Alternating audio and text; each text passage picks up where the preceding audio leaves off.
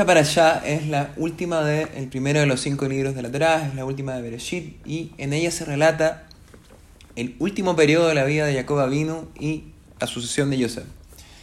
El comienzo de la allá nos dice que Jacob vivió en la tierra de Mitzrayim 17 años, y los días de Jacob, o sea, los años de su vida, fueron 147. Nuestros sabios nos enseñan que los últimos años de Jacob, en Egipto, con toda su familia reunida, fueron los mejores de su vida. Esta aseveración es un poco difícil de comprender, porque ¿cómo puede ser que los mejores años de la vida de nuestro patriarca Jacob se llevaron a cabo en un lugar de excesos de idolatría como no era Egipto?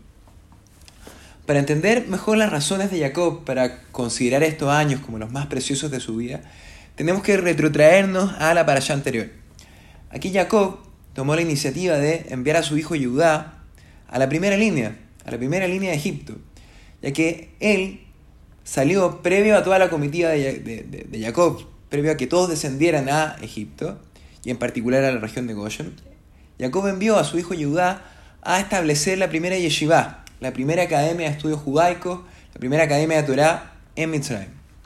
De esta forma, Jacob aseguró que él y sus descendientes se mantuvieran inmunes a las influencias negativas de la sociedad egipcia que era muy, muy corrupta. Más aún, producto de este mismo hecho, de haber resistido estas mismas tentaciones de Egipto, es que los descendientes de Jacob crecieron de una forma que solo es posible cuando uno enfrenta hacia sus desafíos. Y esta es la razón por la cual los mejores años de Jacob fueron en Egipto, ya que aquí pudo ver que sus hijos realmente habían interiorizado completamente sus enseñanzas y su guía moral. Es aquí que él pudo constatar que la misión divina que había comenzado con su abuelo Abraham, con Abraham Avinu, continuaría a través de sus descendientes. Y ese es el principal mérito de Jacob Avinu, y es por eso que somos los Beni Israel.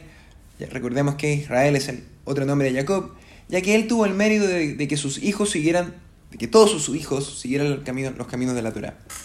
Por eso, cuando nos encontremos en Egipto, en lugares de oscuridad espiritual, sea donde sea, recordemos, tal como yo, Jacob y su familia, de que solamente a través del estudio de la Torah es que podemos no solamente mantenernos a salvo de la oscuridad que impera en este lugar, en este nuestro propio Egipto, sino que incluso en esta oscuridad podemos revelar divinidad y brillar.